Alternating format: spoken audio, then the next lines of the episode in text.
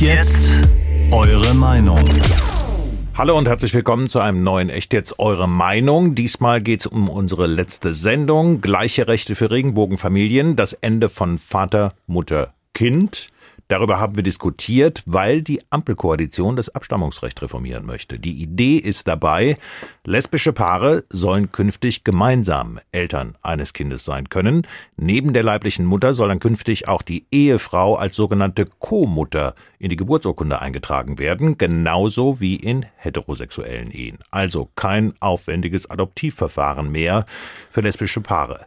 Birgit Kelle, Mutter, Autorin und CDU-Mitglied, hat gegen diese Pläne argumentiert bei uns und Selina Rust, die Gastgeberin dieses Echt jetzt, die war dafür. Selina Rust, hallo. Hallo. So, wir haben eine Menge Rückmeldungen zur Sendung bekommen. Eine fiel mir sofort ins Auge, die kam von Stefanie aus Leipzig, die uns schrieb unter anderem, ich verstehe nicht, wie man mit Birgit Kelle über sowas reden kann. Ich muss jetzt ganz ehrlich sagen, bei so einer Rückmeldung zucke ich so ein ganz kleines bisschen zusammen, weil das so klingt, als sollten wir einfach mit bestimmten Gesprächspartnern gar nicht reden, ähm, weil sie zu konservativ denken beispielsweise. Das widerspricht jetzt aus meiner Sicht tatsächlich der Grundidee von Echt jetzt, nämlich wir debattieren hier über ganz unterschiedliche Meinungen. Wir prüfen Argumente und wir stellen sie in Frage, ähm, damit sich dann unsere Hörerinnen und Hörer selbst eine Meinung bilden können. Ja, wir haben darüber tatsächlich auch viel nachgedacht im Vorfeld, weil ähm, auch Birgit Kelle und ihre Meinung oft sehr umstritten sind. Und wir haben uns aber bewusst dafür entschieden, trotzdem mit ihr zu sprechen, weil wir gesagt haben, wir wollen uns natürlich auch an einer Argumentation reiben. Wir wollen natürlich auch wirklich zwei sehr gegensätzliche Meinungen aufeinanderprallen lassen und schauen, kommen wir da irgendwie auf einen gemeinsamen Nenner? In dem Fall nein, aber es war ja trotzdem eine sehr lebendige ähm, Diskussion. Ich empfand sie auf Augenhöhe und ich empfand sie auch als sehr sachlich tatsächlich. Von daher ähm, war ich mit der Auswahl eigentlich zufrieden, auch im Nachhinein noch. Aber natürlich, wie so oft bei Echt jetzt, ein polarisierendes Thema. Merkt man auch an den Reaktionen, die wir bekommen haben. Ich, ja. ich greife mal ähm, eine raus, die kam von Brigitte Ruhani aus Grassau. Ähm, sie hat uns geschrieben, Zitat, Hallo, aus meiner christlichen Orientierung heraus gibt es nur die diskriminierende, altmodische, unmoderne Antwort. Mutter und Vater zeugen zusammen ein Kind. Das ist einfach biologisch ein Fakt. Keine lesbische Frau kann ein Kind mit ihrer Partnerin zeugen. Genauso wenig wie zwei schwule Männer das schaffen. Und deswegen muss das nachvollziehbar im Abstammungsregister festgehalten werden. Zitat Ende. Klare Meinung. Klare Meinung, das stimmt. Klare Meinung hat aber auch Marquet. Sie hat uns mehrfach geschrieben, einen Teil lese ich jetzt mal vor. Sie ist nämlich selbst betroffen in dieser Situation. Sie ist offensichtlich auch in einer lesbischen äh, Ehe und hat ein gemeinsames Kind mit ihrer Frau und schreibt, unsere gemeinsame Tochter wird erfahren, wie sie entstanden ist. Trotz allem streben wir die Eintragung in die Geburtsurkunde an. Denn wenn meiner Frau etwas passiert, verliert unsere Tochter nicht nur ihre Mama, sondern auch den Rest ihrer Familie. Rausgerissen Ereignissen aus dem Leben in Obhut genommen, nur weil ich als zweite Mutter nicht das Recht auf das Kind habe, welches ich mitgezeugt habe, mit zur Welt gebracht habe, welches ich umsorgt habe, hege und behüte, so wie wir anderen Eltern es auch tun. Und so etwas entspricht dann dem Kindeswohl? Ich denke nicht.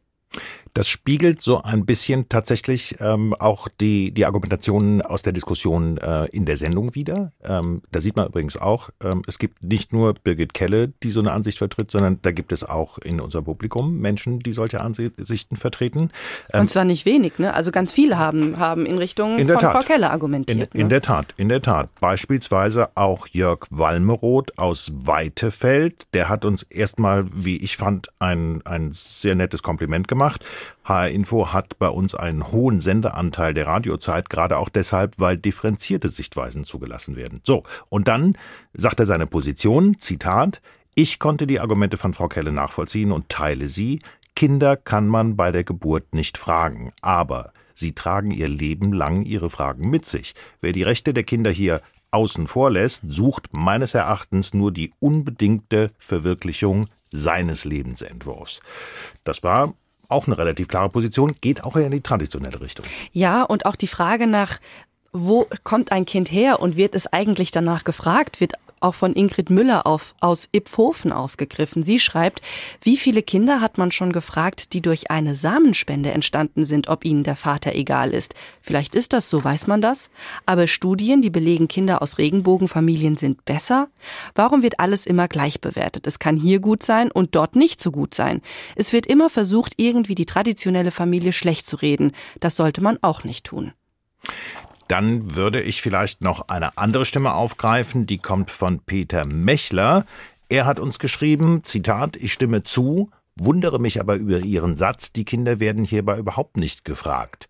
Natürlich sollte man Kinder bei fast jeder Entscheidung mit einbeziehen, aber viele Dinge wissen Kinder nicht und können daher überhaupt keine Meinung dazu haben. Man muss Kindern die Welt erklären und sie zu einem rationalen, moralischen Leben anleiten. Und man muss Kinder auch beschützen vor bösartigen und ideologischen Menschen aller Couleur. Das ist die Meinung von Peter Mechler zu unserer Diskussion. Und Petra aus Frankfurt hat uns auch geschrieben, sie schreibt, als heterosexuell orientierte Mutter von zwei Kindern, 15 und 10, empfinde ich die Position von Frau Birgit Keller als rückwärtsgewandt. Die Argumente hören sich mit ihrer Beschränkung auf Vater, Mutter, Kind ähnlich an wie jene, die zu früheren Zeiten eine Sorgerechtsausübung durch die Mutter auszuschließen versuchten. Auch hier wurden biologische Gründe aufgeführt. Es geht um Ermöglichung von Verantwortungsübernahme, nicht um ihre Behinderung. Während ein heterosexuelles Ehepaar nach einer Kinderwunschbehandlung den Ehemann, der nicht biologischer Vater ist, per Automatismus als sorgeberechtigter Vater eintragen lassen kann, ist dies bei homosexuellen Ehepaaren nicht möglich. Das ist eine Ungleichheit, die für Eltern und Kind von großem Nachteil ist. Insbesondere im Anschluss an die Geburt eines Kindes benötigt die junge Familie gleichgültig in welcher Konstellation Ruhe und Unterstützung. Unterstützung, kein Adoptionsverfahren. Danke für die spannende Diskussion. Ja, die ja offensichtlich in den Reaktionen unserer Hörerinnen und Hörer munter weitergeht. ähm, mir ist noch eine Rückmeldung aufgefallen, ähm, und zwar die von Corinna Müller. Die hat uns Folgendes geschrieben, da musste ich ein bisschen lächeln. Ähm, Zitat, warum geht das Gespräch eigentlich nur so kurz? Viele Dinge wurden nicht angesprochen. Der HR hat ein 24-Stunden-Programm und Birgit Keller argumentiert teilweise in stundenlangen Gesprächen oder Vorträgen. Man hätte ja für das normale Programm die besten Stellen zusammenschneiden und das gesamte Gespräch als Podcast hochladen können. Zitat Ende. Das ist nun etwas, das können wir leider nicht machen. Aber es schmeichelt uns irgendwo auch. Ne? Es schmeichelt uns irgendwo auch, ja. Und es zeigt natürlich auch ein Interesse ja. an, an, solchen kontroversen ja. Diskussionen. Ähm, aber das kriegen wir halt einfach nicht hin. Und wir haben sehr bewusst dieses Format mit den 18 Minuten gewählt, um einfach eine Diskussion dann auch mal auf den Punkt zu bringen Eben, und genau. da wirklich die Argumente zuzuspitzen.